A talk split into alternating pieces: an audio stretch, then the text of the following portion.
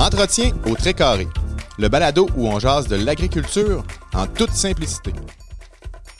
On fait un clin d'œil à un mouvement qui a grandement influencé l'agriculture de la région, les coopératives agricoles, avec un conseiller technique de Nutrinor, M. Gilles Asselin. Bonjour. Donc, cette semaine, on discute avec M. Gilles Asselin. Bonjour. Bonjour, François. Maintenant, euh, Gilles Asselin chez Nut- euh, Nutrinor, Nutrinor, c'est ça. faut pas se mêler, ça, on est, habitué. mais- Gilles, on l'associe avec la coop des deux rives souvent, mais là, c'est- Oui. c'est c'est Nutrinor depuis Oui. euh, quelques années déjà.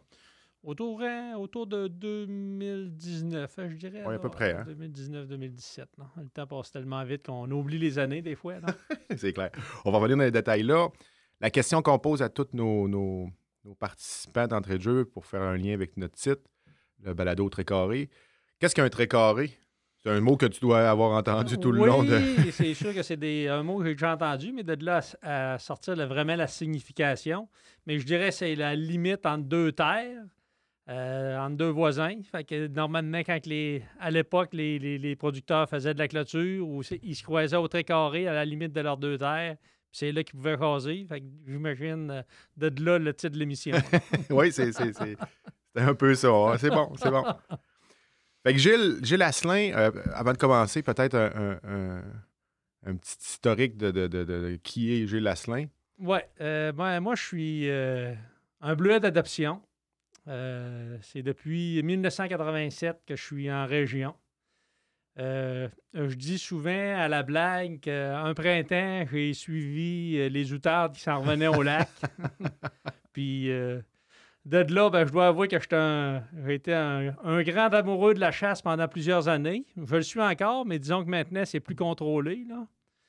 Euh, mais c'est ça. J'ai eu beaucoup de plaisir là-dedans. C'est M. Normand Valouet qui était venu me chercher à, à la Pocatière en 1987. Fait que J'ai sorti des études, puis tout de suite, je me suis envenu euh, au Saguenay-Lac-Saint-Jean. Euh, J'ai eu la chance de tomber au rang 4 de Normandin dans la famille Bouliane. Euh, Madame, euh, ben, Madame Germain Bouliane. Puis, euh, écoutez, là, j'ai connu pas mal tout le monde au rang 4. Germain Trottier qui m'a vu faire mes premières frasques euh, au niveau de, de la chasse, entre autres, là, que, que j'ai toujours trouvé qu'il avait été très tolérant envers moi. Non? Puis, euh, c'est ça. Mais, puis, dès mon arrivée avec ma, Madame Mouliane, c'était vraiment ma, ma première, deuxième mère au lac. Là. C'est vraiment bien occupé de moi. Puis, la famille, c'est, un gîte à ce moment-là. Puis, euh, il y avait plein de monde qui passait. Fait que l'acclimatation était quand même assez facile. là. Fait que, euh, à la pocatière, à la formation de. En zootechnie OK. que j'étais, mais zootechnie, production euh, plus animale, mais évidemment, on, on faisait autant de végétal que, que de l'animal. OK. Et c'était vraiment dans le but de, de, de venir conseiller au niveau de la, des producteurs agricoles. Puis, tu es originaire de? Saint-Gervais-de-Bellechasse. OK. C'est sur la rive sud, c'est à peu près à la hauteur de Lévis. euh, je dirais environ une, une vingtaine de minutes du port de Québec. là. Originaire d'un milieu agricole ou? Oui, oui, mon père était agriculteur. euh, mon, mon frère a pris la relève. Mais comme j'avais certaines dispositions peut-être un petit peu plus, je pensais euh, au loisir, soit, soit à la chasse, soit au golf. Je suis capable de donner des, des, des- des bonnes bourrées à l'ouvrage, mais j'aime bien avoir aussi des moments où, ce que, où ce que je peux avoir du plaisir. Puis c'est ça qui m'a emmené. à- ben, je suis issu d'une famille de huit enfants. OK. Je suis le dernier euh, de la, de la famille de huit. J'ai six sœurs, euh, un autre frère qui avait pris la relève à ce moment-là. Il est sept ans plus vieux que moi. Puis c'est ça. Moi, j'ai toujours su que je ne serais pas destiné à prendre la relève à la ferme, mais j'ai toujours voulu quand même travailler dans le domaine euh, agricole. là. OK. Fait que 87, la fin des études, Oui. directement à Normandin. Directement à Normandin. Euh, c'est ça. J'ai, occupé di- divers postes. Dans le temps, c'était la coop euh, de Normandin, qui, au tournant des années 96, a fusionné avec, euh, avec la coop Saint-Prime. C'est devenu à ce moment-là la coop des deux rives. Puis euh, de là, ben, les années ont passé. Puis euh, vers 2017-2019, là, c'est, euh, il y a eu une fusion avec euh, Nutrinor, là, qui nous a permis de, s'associer vraiment avec une, une belle coopérative régionale, là, avec des outils supplémentaires. C'est sûr que le, chiffre d'affaires est vraiment différent entre Nutrinor et ce que, ce que la coop de Rive était, à l'époque. Puis des moyens au niveau ressources humaines beaucoup plus importants. OK. Puis, exactement, qu'est-ce que tu fais à la coopérative? C'est comme conseiller? Conseiller technique, écoute, euh, c'est sûr qu'au niveau, euh, entre autres, je m'occupe beaucoup au niveau du plan de fertilisation, des recommandations au niveau de, la fertilisation. Puis, bon, dans le secteur, euh, il y a l'arroseuse que plusieurs ont pu voir passer. Bon, ben, on essaie de détecter les champs de mauvaises herbes en, en, validant les champs qui, valaient qui valent la peine d'être arrosés, que les infestations sont suffisantes donner euh, ainsi, protéger les cultures, puis euh, maximiser la rentabilité des cultures, toujours en, avec le respect le plus possible de l'environnement. Puis ça, ben, c'est une chose qui me tient à cœur parce que souvent, quand c'est les agriculteurs qui le font, au niveau protection, ils vont peut-être pas. ils se protègent pas suffisamment par rapport aux, produits qui sont utilisés. Mais en, en, étant plus spécialisé là-dedans, ça nous permet de de s'upgrader par rapport à ça, puis vraiment de, euh, d'éloigner le plus possible les producteurs d'utilisation directe des, produits. Mm. Puis aussi, ben, écoutez, les, les, les, les suivis au champ, les, céréales. Euh, au, courant de, au courant de ma carrière, ben, j'ai transigé des grains. l'importance économique, pour moi, le, point numéro un, c'est de réussir à faire faire de l'argent aux producteurs agricoles. C'est ce qui m'anime le plus dans le travail. Puis c'est sûr qu'on est, dans le monde agricole, on est toujours à l'extérieur. Il y a des années, peu importe les recommandations qu'on fera, ça ne virera pas nécessairement du bon bord. Mais sauf que je retire une fierté quand je fais une recommandation, puis ça permet au producteur d'augmenter sa, rentabilité. C'est pas. C'est sûr que de l'extérieur, on peut être vu comme, comme des vendeurs ou des. Mais si le gars ne fait pas d'argent, on ne fait pas notre job. si le gars fait de l'argent, ben, on, est là où on doit être. Sinon, euh, il n'y a pas de, continuité. Il n'y a pas de gagnant. Fait que depuis 87, tu as quand même dû voir l'évolution des services techniques. Au, au, début, ça ne peut pas être la même réception qu'aujourd'hui. Non, non, c'est sûr qu'il y a je dirais, ben, entre autres, l'agriculture de précision qui s'en vient de plus en plus. Puis on voit les normes environnementales qui, qui, augmentent. Puis écoute, euh, entre autres, c'est vrai, mais hier, on était j'étais à une journée euh, bleuet, puis on voit vraiment que l'aspect environnemental est un facteur à tenir compte euh, dans nos recommandations. Puis on voit vraiment, c'était impressionnant de voir, si je prends juste un petit bout de la conférence, sans, de, de, là, 10 000 ans à aujourd'hui, il y a eu une variation de température, jusqu'à 1980, une variation de 0,5 degrés. Puis s'attendre que de 1980 à 2050, qu'on en compte 4,5 à 5 mmh. degrés, euh, c'est majeur. Fait que c'est ça. De là-dedans, ben, Nutrinor, c'est vraiment implanté au niveau du développement durable. Puis on, c'est un chef de ville, puis même nous autres là-dedans, il euh, ben, faut apprendre. Là. Mais on voit vraiment que c'est c'est la voie à suivre là, pour, euh, pour le futur, pour, pour essayer d'amenuiser le plus possible les impacts que peuvent causer les, changements climatiques. Puis on, est dedans. Là, puis je salue, en tout cas, je salue M. Claude Villeneuve. Il nous a fait une présentation euh, que, je calcule exceptionnelle hier, d'avoir la chance d'avoir des conférenciers comme ça dans la région. C'est spécial. Mais c'est ça. Écoute, c'est sûr que ça a changé beaucoup. Il y a beaucoup plus de paperasse, euh, euh, beaucoup plus de suivi. Euh, ça, ça, amène ses plus puis c'est moins, mais écoutez, c'est. C'est ça, la, jeunesse a plus de facilité au niveau de l'électronique. Ça, il faut toujours que je fasse un effort un peu de ce côté-là. mais une fois, une fois que, que je suis acclimaté, ben, je me rends compte que la plupart du temps, ça permet de, de faire le travail encore plus facilement. Bien, je dois avouer que ça m'arrive d'avoir des résistances. on, en, on, en, a toutes, on en a toutes. Puis, euh, euh, fait 87, ça fait 36 ans, si je compte bien à peu près? 35, 36 ans? Oui, ça fait 36 euh, ans. Ça va faire 36 ans au, au 12 mai. OK. 87. Tu as quand même dû voir énormément, beaucoup de changements dans. dans, oh, oui, c'est sûr qu'il y, a une grosse concentration au niveau des, producteurs. 87, là, juste donner un portrait, la culture de grains au lac Saint-Jean, c'était. Bah, c'était de l'avoine, puis la bagarre avec l'ergot.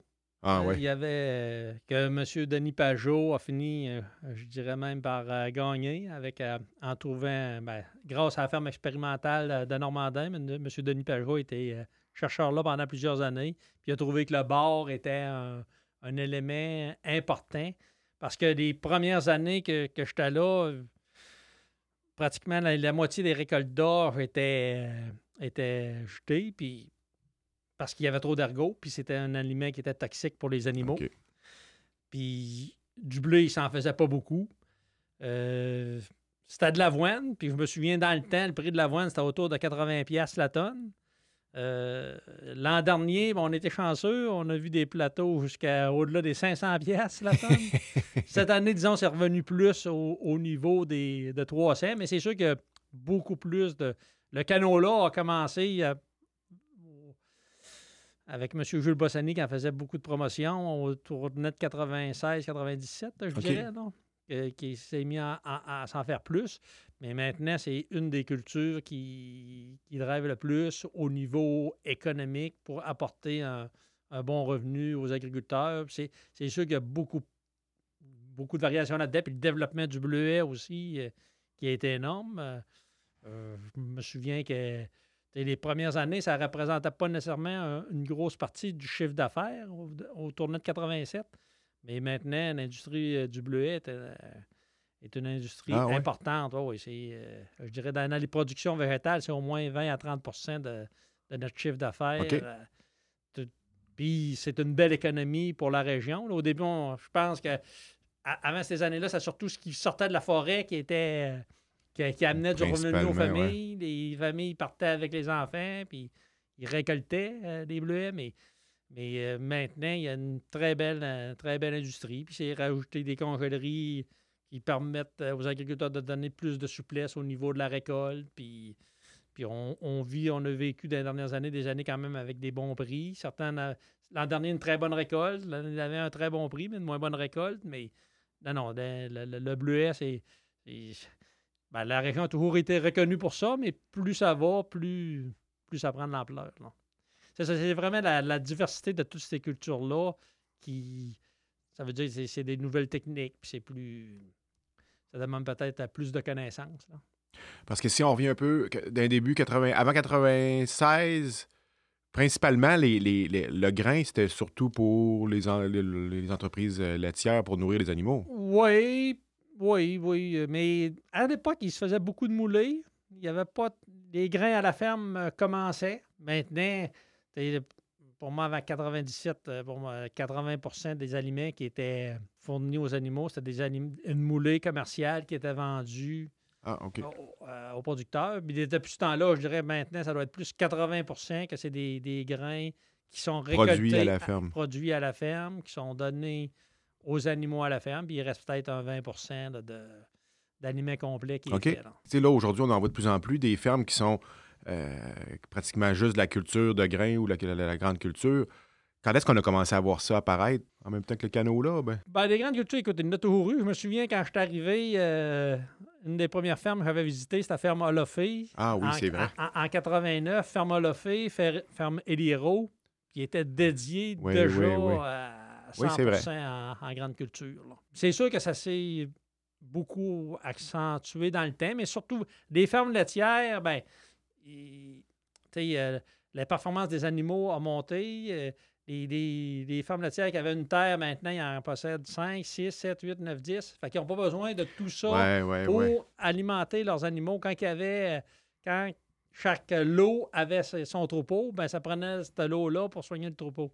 Mais maintenant qu'il y a 10 lots, puis des vaches qui font probablement, par rapport à 87, euh, deux à trois fois plus de lait pour euh, la, même unité animale, ben ça donne plus de place pour faire des cultures qui vont être euh, utilisés ailleurs ou, ou servir à, à, transformer des moulées qui vont être faites dans. Oui, oui, oui. Ouais. Ils ont plus de. Ouais, ouais, le nombre de terres fait qu'ils ont plus de. Et souvent, ben, la majorité de ma clientèle, c'est des clients laitiers, mais qui ont quand même un 500 à 1000 de céréales qui font dans, le but de la commercialiser. Ce qui était vraiment pas dans l'air du temps. Hein. Là, ici, on, à 87 à 90, c'était plus. Euh, chacun faisait 25-50 acres, puis ça, ça finissait là. Mais là, c'est vraiment une, augmentation des superficies couvertes.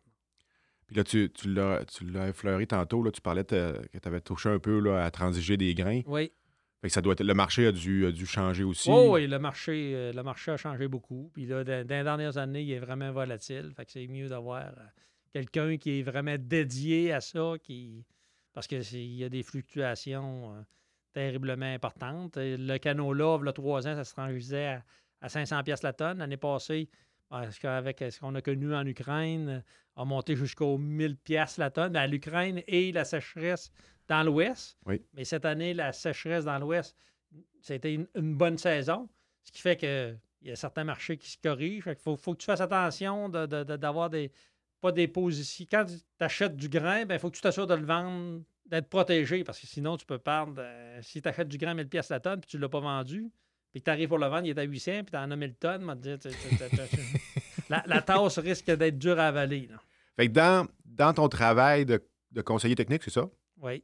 C'est, euh, ce que tu parles là, de l'accompagnement par rapport au, marché pour au, prix des grains, c'est-tu quelque chose que tu vous touches un peu aussi? Ben, encore aujourd'hui, on a un outil qui s'appelle le planning budget. Puis euh, souvent, quand, avant de rencontrer le client, je le prépare, puis je monte, euh, bon, par rapport aux fertilisants qu'ils utilisent ou le, prix actuel du marché, bon, quelle culture est préférable de faire par rapport à l'autre? Fait que l'aspect économique est, toujours là, Il doit quand même y avoir, tu as, dû voir l'ouverture des, des des producteurs avec le, temps. Aujourd'hui, le monde, le monde est beaucoup plus ouvert sur, sur, euh, le monde. Sur, oh oui. Euh, tu as dû voir un peu. Oh oui, le monde est son, les producteurs sont conscients que la dynamique est mondiale. Fait que ce qui se passe euh, de l'autre côté de l'océan a un impact. c'est pas Nutrinor qui décide quel prix. Non, non, non, non, non, Malheureusement, ben, c'est toujours l'utilisateur payeur à l'autre bout qui, avale la, tasse euh, de plus. Là, mais écoutez, il faut, l'accepter. Comme la situation de l'année passée, c'était pas évident. Les fertilisants ont doublé de prix, hmm. mais si les, récoltes ont doublé aussi. Si, si, avais si tu avais un bon niveau de récolte, ben, tu pouvais augmenter ta rentabilité, sauf que tu es plus à risque. Si ça ne fonctionne pas, ben, le, euh, le, trou il se creuse plus vite. Là. Oui, ça c'est clair.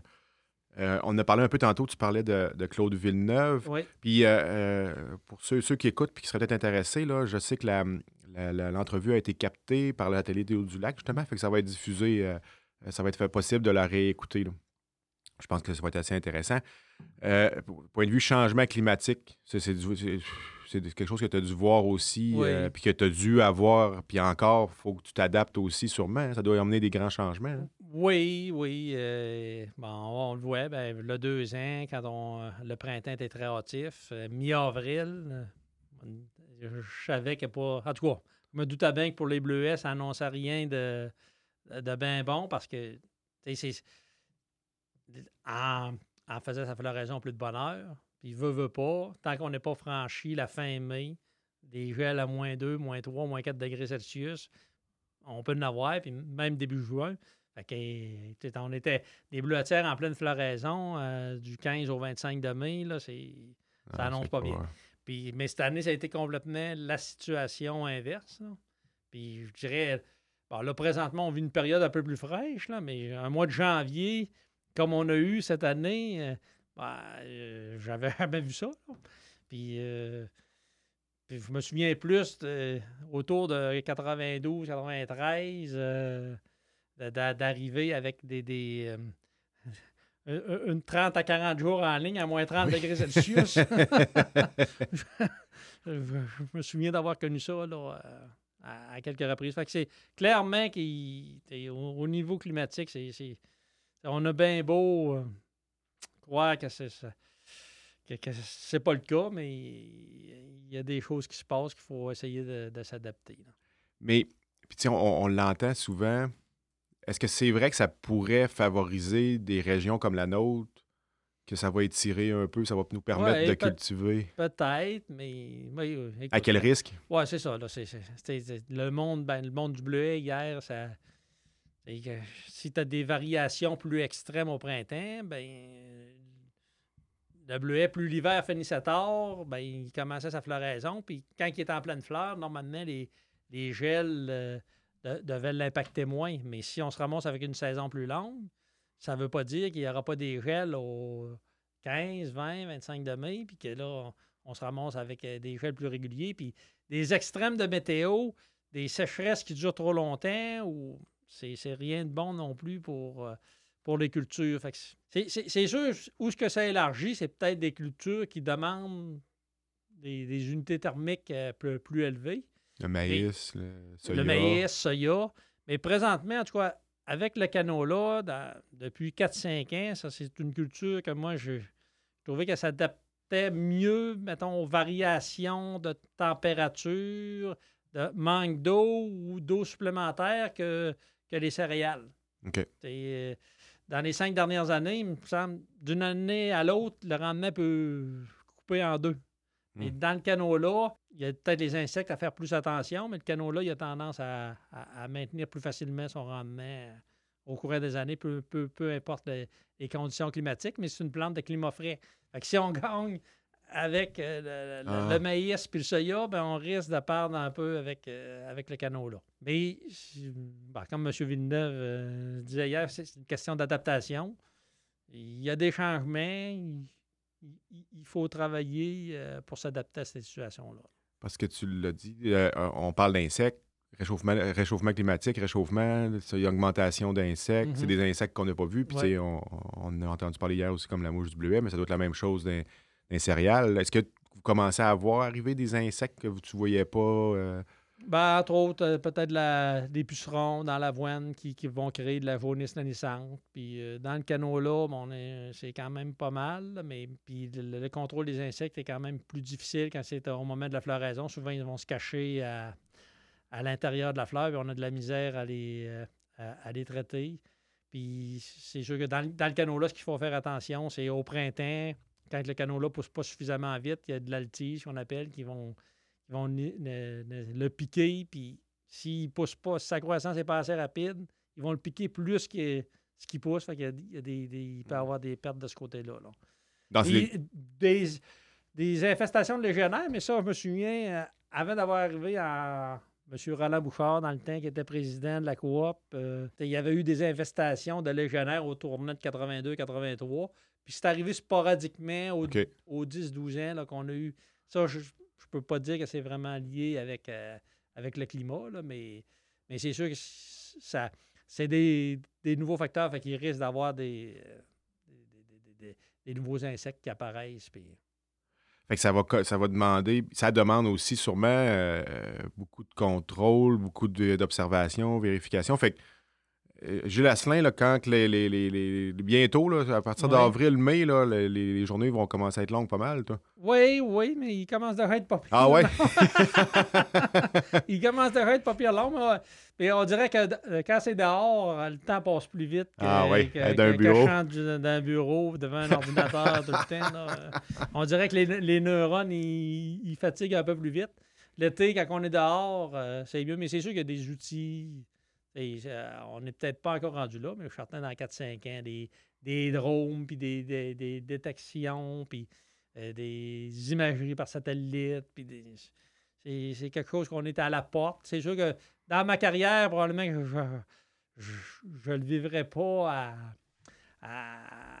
jusqu'à quel point que ça peut aller, mais c'est, toutes des choses qui vont permettre aux agriculteurs d'avoir un meilleur suivi euh, de, leur culture. OK, fait que là, euh, tu es en mode préparation, on prépare les. Oui, euh, oui, ben, veut, veut pas. Euh, comme on disait tantôt, au niveau des marchés, ben, les semences ne peuvent pas arriver à la dernière minute. Il faut, faut que ça soit criblé, il faut que, faut, que les producteurs prennent des décisions. Fait que à ce moment-ci, c'est les, préparations des programmes de fertilisation, les préparations des programmes de culture pour s'assurer que dès la, mi-avril, que la majorité des producteurs aient déjà leurs produits pour être prêts lorsque la saison va débuter. Le deuxième, à mi-avril, on était en, dans, le gros du printemps. L'année passée, ça a été plus au 15 de juin. oui, oui, oui. Puis après ça. Euh, puis, mais c'était une bagarre différente à l'automne pour venir à bout de tout, euh, récolter euh, ce qui avait été mis au champ. Mais ça a été surprenant quand même comment que les résultats étaient bons pour ce qui s'est fait du, 1er juin au, 25 de juin. Des, fois, quand on ne l'a jamais vécu, on ne sait pas vraiment. Les, cultures vont répondre de différentes façons. Mais ça, a été surprenant quand même. les résultats de ce qui était semé du 1er au 20 juin étaient meilleurs que ce qui était vraiment semé de bonheur. Parce qu'il était semé de bonheur a souffert un peu de sécheresse. Puis l'excès d'eau après. Un, double stress que la plupart des cultures ont eu de la misère à, s'en remettre correctement. Fait que là, on est dans, un plan de fertilisation, dans une prévision de semences, qu'est-ce qui va se planter, qu'est-ce qui va se semer. Après ça, les, les, les, les dès, dès, que c'est possible, c'est, les semences en tant que telles. C'est ça. Puis là, le travail continue quand même tout le temps de, de, de ton côté oui, aussi. Oui, oui, oui. Comme tu dis, les journées peuvent euh, se rallonger un peu euh, l'été. Mais ce que j'ai toujours apprécié de la région, c'est, l'accueil qu'on pouvait avoir. Puis euh, quand même, on a souvent des, des, souvent des bons commentaires des agriculteurs qui nous motivent toujours à à, faire mieux. Là, puis, euh, c'est ça. comme je disais tantôt, j'étais un bleuet d'adoption, mais euh, j'ai eu plein de, deuxième famille. Euh, Jules Asselin fait partie du quotidien de bien des agriculteurs dans le secteur. Là. que, je pense à M. Barry, Gérard Barry, ou Nicole Boutin, ou Germain Bussière, Nicole.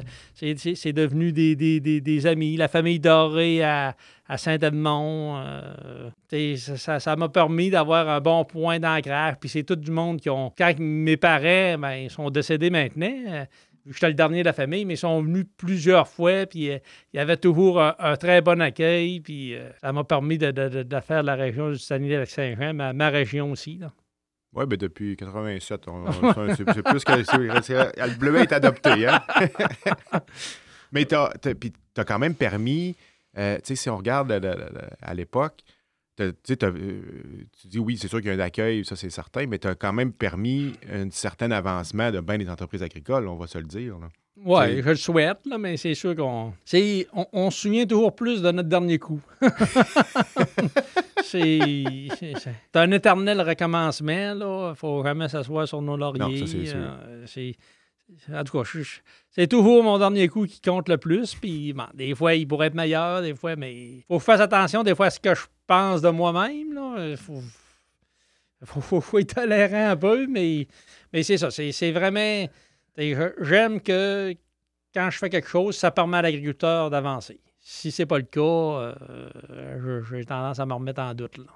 Oui, puis ben, tu me corrigeras. Peut-être qu'aujourd'hui, comme tu disais, tu sais, euh, les gens sont plus au courant, ils se tiennent plus informés. Mais tu sais, il y a 30 ans, 30, 35 ans, euh, ils se faisaient de l'agriculture comme leurs parents le faisaient, puis comme les grands-parents le faisaient, puis ils se cassaient pas la tête. Non, non, clairement que l'information est collectée sur le net, puis euh, dans différents groupes. Euh, euh, des groupes Facebook, des, on dire l'information, elle circule à vitesse grand V euh, d'une forme à l'autre. Dans le temps, on, pouvait arriver avec des surprises que les, les, producteurs euh, connaissent à moins, mais maintenant, là, on dit c'est, c'est plus d'approfondir quelque chose qu'ils ont déjà entendu parler. oui, hein? que, que, vraiment d'annoncer quelque chose qui, pour eux autres, qui était nouveau. Fait, fait que, tu sais, c'est au tournant des années 90, les services techniques devaient être très importants puis très, très utiles pour le développement des, des C'est ça, mais ça, c'est... Écoute, il y a eu les GMA, il y a, oui. il y a, des services techniques, puis écoute, il y a, tantôt, c'est quelque chose qu'on n'a pas... Euh, que je n'ai pas mentionné, mais l'agriculture biologique prend de, mm-hmm. de, plus en plus euh, d'ampleur aussi. Puis il y, a des, il y a des belles entreprises dans le secteur là, qui, qui travaille très bien à, s'améliorer là-dedans. mais c'est ça, c'est un bon, un beau, euh, volet supplémentaire pour l'agriculture du, du Saguenay-Lac-Saint-Jean. L'agriculture biologique? Oui. Oui, c'est clair. C'est avec toutes les productions de bleuets, surtout. On a, euh, C'est ça, c'est sûr. Des fois, ben, quand on se promène avec l'arroseur, on dit bon, c'est sûr, c'est sûr que c'est, c'est pas nécessairement quelque chose qui, qui est nécessairement bien, bien perçu, je pense. Là. Mais c'est ça. si on le fait de façon euh, professionnelle, puis qu'on le fait pour les bonnes causes, c'est sûr que on voit un peu par l'explosion des, prix des aliments au marché il faut quand même s'assurer de livrer un produit de, qualité, puis que quand on parle d'agriculture durable, le volet économique est quand même important. Tout dépendant, si tu es dans le biologique, ben, il peut y avoir certaines interventions qui peuvent être faites. Si tu es dans l'agriculture plus conventionnelle, c'est d'autres interventions qui peuvent être faites. Mais si ces outils-là permettent à l'agriculteur de- d'atteindre un bon niveau de rentabilité, puis au consommateur d'a- d'a- d'avoir un meilleur niveau de prix, mais on peut pas. Quand quelqu'un achète une, une pomme au magasin ou une patate, il ne veut pas trouver plein d'insectes dedans non plus. Non. Euh, c'est- Non, puis c'est, c'est- c'est- c'est- les marchés, ça aussi, sont mondiaux. Fait que si, euh, si on, on produit des, des- des aliments euh, à un prix élevé, on sait ce qui va arriver à l'épicerie. Les gens vont prendre le moins dispendieux. Fait qu'il va arriver peut-être d'un autre pays. puis Mhm. Les normes là-bas, c'est quoi? Puis les façons de, de C'est ça, c'est ça, c'est ça. quoi, C'est pas, puis pas parce que tu ne vois pas que c'est pas. c'est pas pire. là. Quand tu vois des... des, des- Parce que les normes au Québec, c'est vraiment, les, les produits sont homologués, puis il y a des suivis, puis des tests au, au niveau de l'alimentation euh, qui, qui sont faits. Là. Non, non, c'est sûr que le suivi au Québec est beaucoup plus rigoureux que dans, une- dans une large partie du monde. Puis tu sais, tu, ne- tu as glissé un mot tantôt. Tu n'es clairement pas un vendeur. L'objectif de Gilles Asselin, c'est pas de vendre des engrais le plus possible. C'est, de- tu l'as dit tantôt, c'est de s'organiser pour que le producteur agricole fasse de l'argent. C'est ça, S'il a fait de l'argent, il en a pas trop dépensé, c'est ça. puis il en reste un peu. Fait que c'est pas, pas une notion de vente à tout prix. là. Non, ben, la, la- la meilleure vente que tu peux faire, c'est que le gars a fait un bon coup, puis qu'il va vouloir. Tellement un bon coup, il va vouloir répéter l'année d'ensuite. Si tu fais une vente et qu'il qu'il- a calé de l'argent, il n'y a, a- rien de bon là-dedans. Non, ça c'est clair. C'est vraiment plus une notion de, comme ton, ton titre l'indique, c'est vraiment de conseiller et non de, et non de vendeur. C'est comme ça qu'on a connu, on a toujours connu Gilles Asselin aussi. Il a toujours Mhm. été connu comme un conseiller et non, euh, et non un vendeur. Euh, si on se projette un peu dans l'avenir, euh, encore une 15-20 ans de carrière, on va y aller pour un, un 5 ans, là, puis après ça, je verrai. À l'année, à- année après année. année après année. là. mais Puis c'est- sûr qu'idéalement, ça serait peut-être de pouvoir euh, ralentir euh, un, un peu, mais je ne m'attends pas d'arrêter complètement euh, dans, dans, dans cinq ans d'ici. Mais de, de travailler plus à, à, moi- à la moitié, mais je ne vais pas me dire que je n'ai pas encore de projet de, hein. retraite de fête. Vu que, que quand j'ai dit au début que j'aimais le loisir, ben, je veux pas trop ménager non plus aujourd'hui dans le but de n'avoir plus à la retraite. J'essaie d'être équilibré, mais, mais c'est ça. Mais c'est sûr qu'il me reste au moins euh, cinq bonnes années à faire. euh, si la santé m'est prêtée, là, parce que des fois, on, on, on- on- a des, des- des- des surprises là, euh, inattendues, mais si, si la santé reste là, j'en ai au moins encore pour cinq ans. je pense là. que l'agriculture, dans ton cas, c'est une passion pas mal aussi. Oh oui. hein. Oh oui, oh oui. Ça fait partie de. C'est ça. comme on le disait tantôt, je suis venu au monde sur une ferme, puis euh, ben, une chose, ben, d'autres dans, dans le coin de, de Bellechasse. Ça, c'est une. De, de quoi j'ai moins vu au chêne, mais ramasser de la roche, entre autres, Oui. au printemps. là. Sans dire que je m'ennuie de ça, là, mais quand je vois les, les- les productions qui se font, en tout cas dans, le- dans le haut du lac où je travaille ma- majoritairement, c'est rare qu'on va voir quel- une famille en arrière de, un D'autres, on appelait ça un banneau à roche. Là. En arrière d'un banneau, puis ramasser de la roche. Là, euh, c'est quelque chose qui se faisait pas ici, mais ça, on va te dire, euh, nous autres, euh, dans le coin de Québec, on pouvait passer au moins. euh, ben, moi, heureusement, c'était juste les fins de semaine, là, mais, mais mon frère pouvait être euh, un 15 jours à Oh, ramasser de la roche. À, à- puis la fin de semaine, on se ramassait, que- puis ça permettait de rencontrer cousins. ça- on était 7-8 autour du banneau. à- puis ça, c'est pour cultiver à peu près 20-25 acres de, de- de- de terre. là.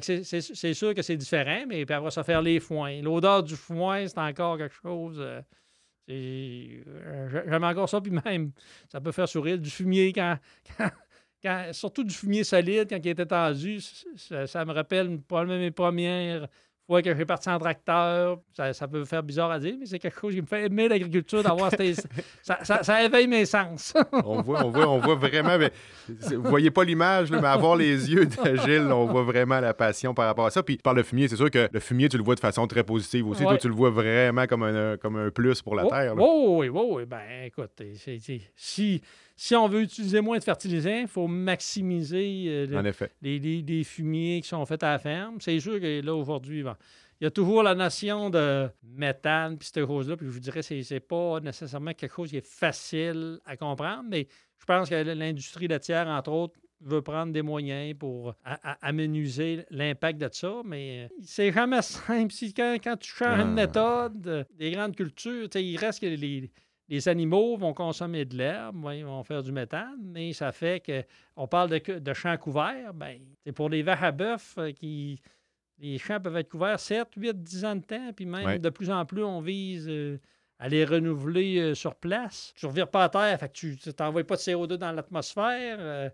mais par contre, mais pour faire ça, ça prend des vaches qui le mangent. Mais si tu enlèves ça, tu as des cultures. Là, tu fais des cultures ça prend plus de fertilisants externes qui vont, qui vont arriver. Puis là, tu vas revirer à terre, ça va envoyer plus de CO2 dans, dans, euh, dans, l'air. Puis ben, ça te prend. La vache n'a pas d'empreinte au niveau des, du pétrole ou ces choses-là. Mais quand tu passes avec des tracteurs, la machinerie. Fait il n'y a, jamais une situation qui est complètement idéale. c'est pour ça qu'une terre avec des animaux de façon régulière, c'est déjà durable. OK il s'agit de, chercher à, améliorer nos techniques là-dedans. comme tu disais, c'est la recherche de l'équilibre. C'est toujours ça, c'est d'avoir euh, le meilleur équilibre. Euh, je, reviens sur, la vision d'avenir. Là, on, a une idée un peu de celle de, directement de Gilles, mais l'agriculture, d'après toi, ça va ressembler à quoi l'agriculture dans la région dans 10, 15, 20 ans? Ben, écoute. Pas évident. Hein? Ben, ça, probablement que ça va se concentrer encore plus. Les entreprises euh, vont, grossir encore plus. Euh. puis les, c'est, sûr qu'on va voir apparaître beaucoup plus de, d'agriculture de précision, épandage de chaud à taux variable, de vraiment d'utiliser les données qui sont qui, sont, euh, qui sont récoltées au champ. Là. Maintenant, un producteur qui a une vingtaine de lots, il va, avoir une vingtaine d'analyses de sol, de prix. Mais dans le futur, ben, souvent, c'est un échantillon, une analyse de sol à l'hectare, disons, par période de, de, cinq ans, pour voir vraiment des, corrections localisées à faire. Ça veut dire a beaucoup plus euh, d'épandage de choix à variable, probablement contre. Euh, puis au niveau des herbicides aussi, il va y avoir des, grosses technologies qui vont s'en venir là-dedans. Euh, on n'est pas si loin que ça d'avoir des machines qui vont être capables d'identifier où ce qu'il y a vraiment des ennemis à contrôler. Ah, puis qu'eux autres soient.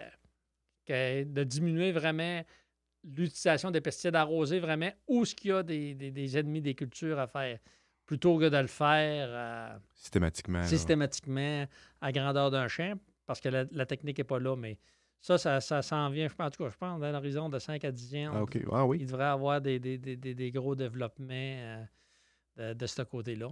Au niveau de l'électricité, jusqu'à quel point que ça va, des carburants, c'est un, bon défi. dans, le domaine automobile, ça naît, mais quand tu as des, des tracteurs de 200, 300 forces, euh, ça, j'ai de la misère à voir un peu au niveau électrique, qu'est-ce qui peut se passer euh, là-dedans, mais, on, commence à voir des robots, euh, peut-être des plus petites machines, mais qui passent plus continuellement dans les champs. OK. Puis, entre autres, ben, dans l'épandage des, des, des, des, Tantôt, on parlait de fumier.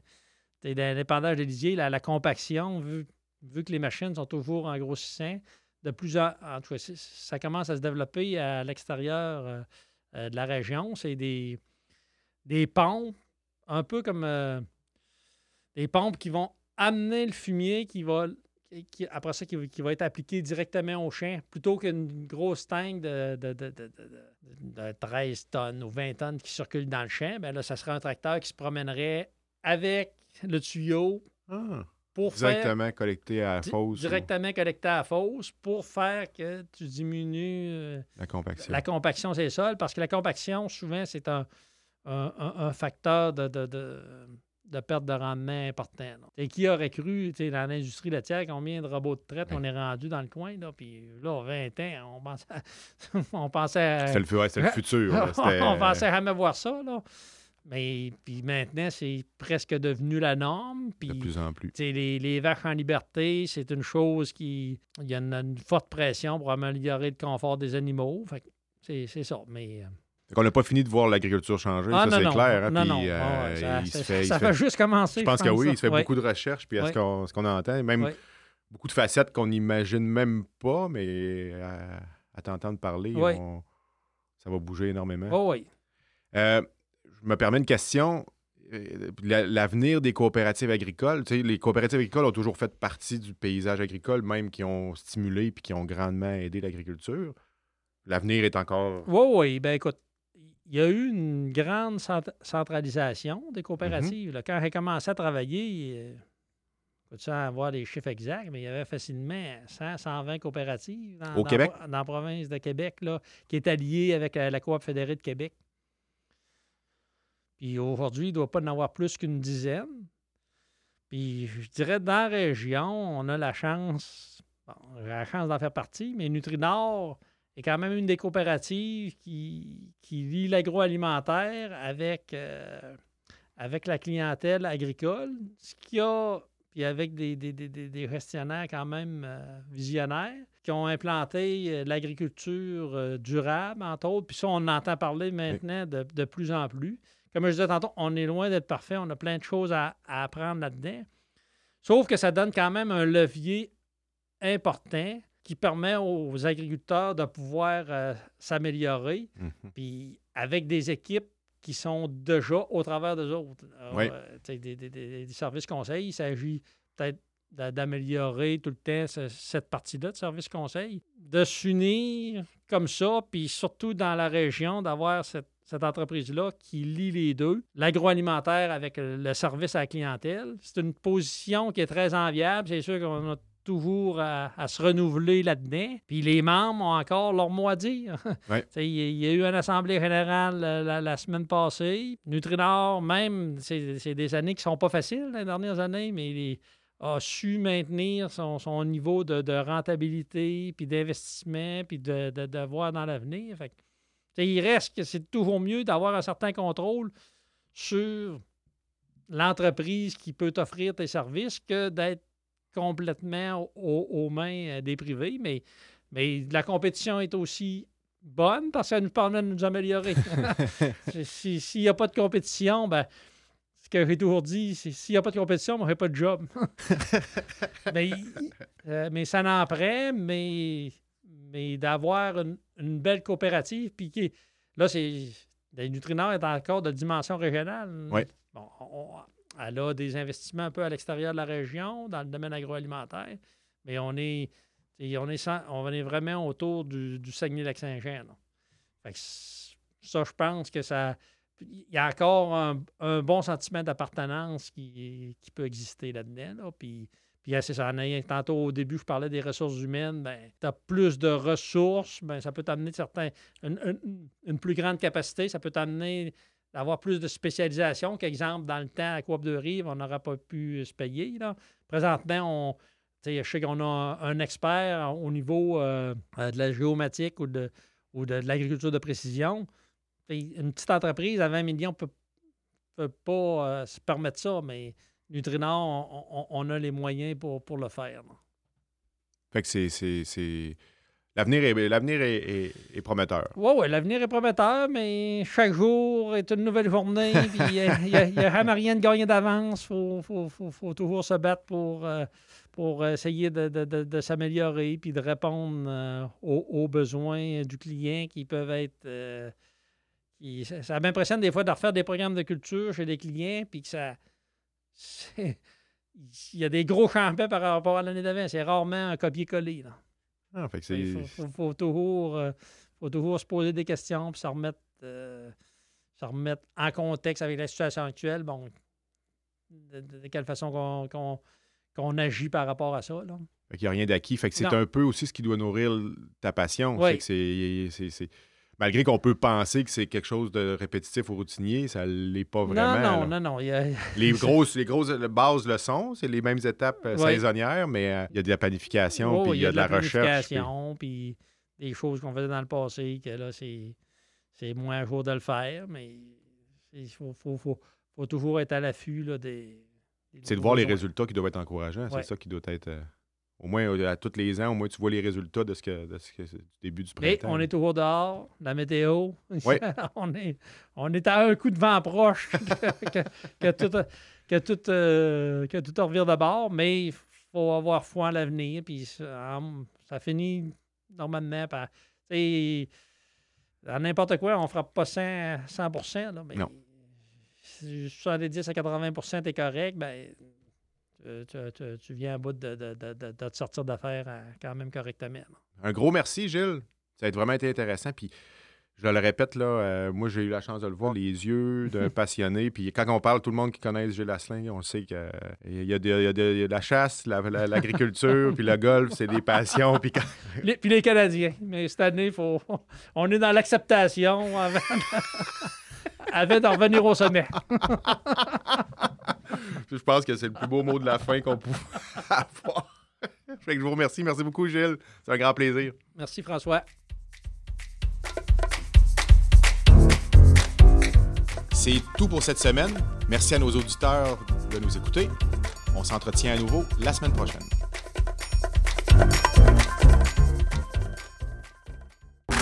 Ce balado est produit en collaboration avec la Télédio du Lac.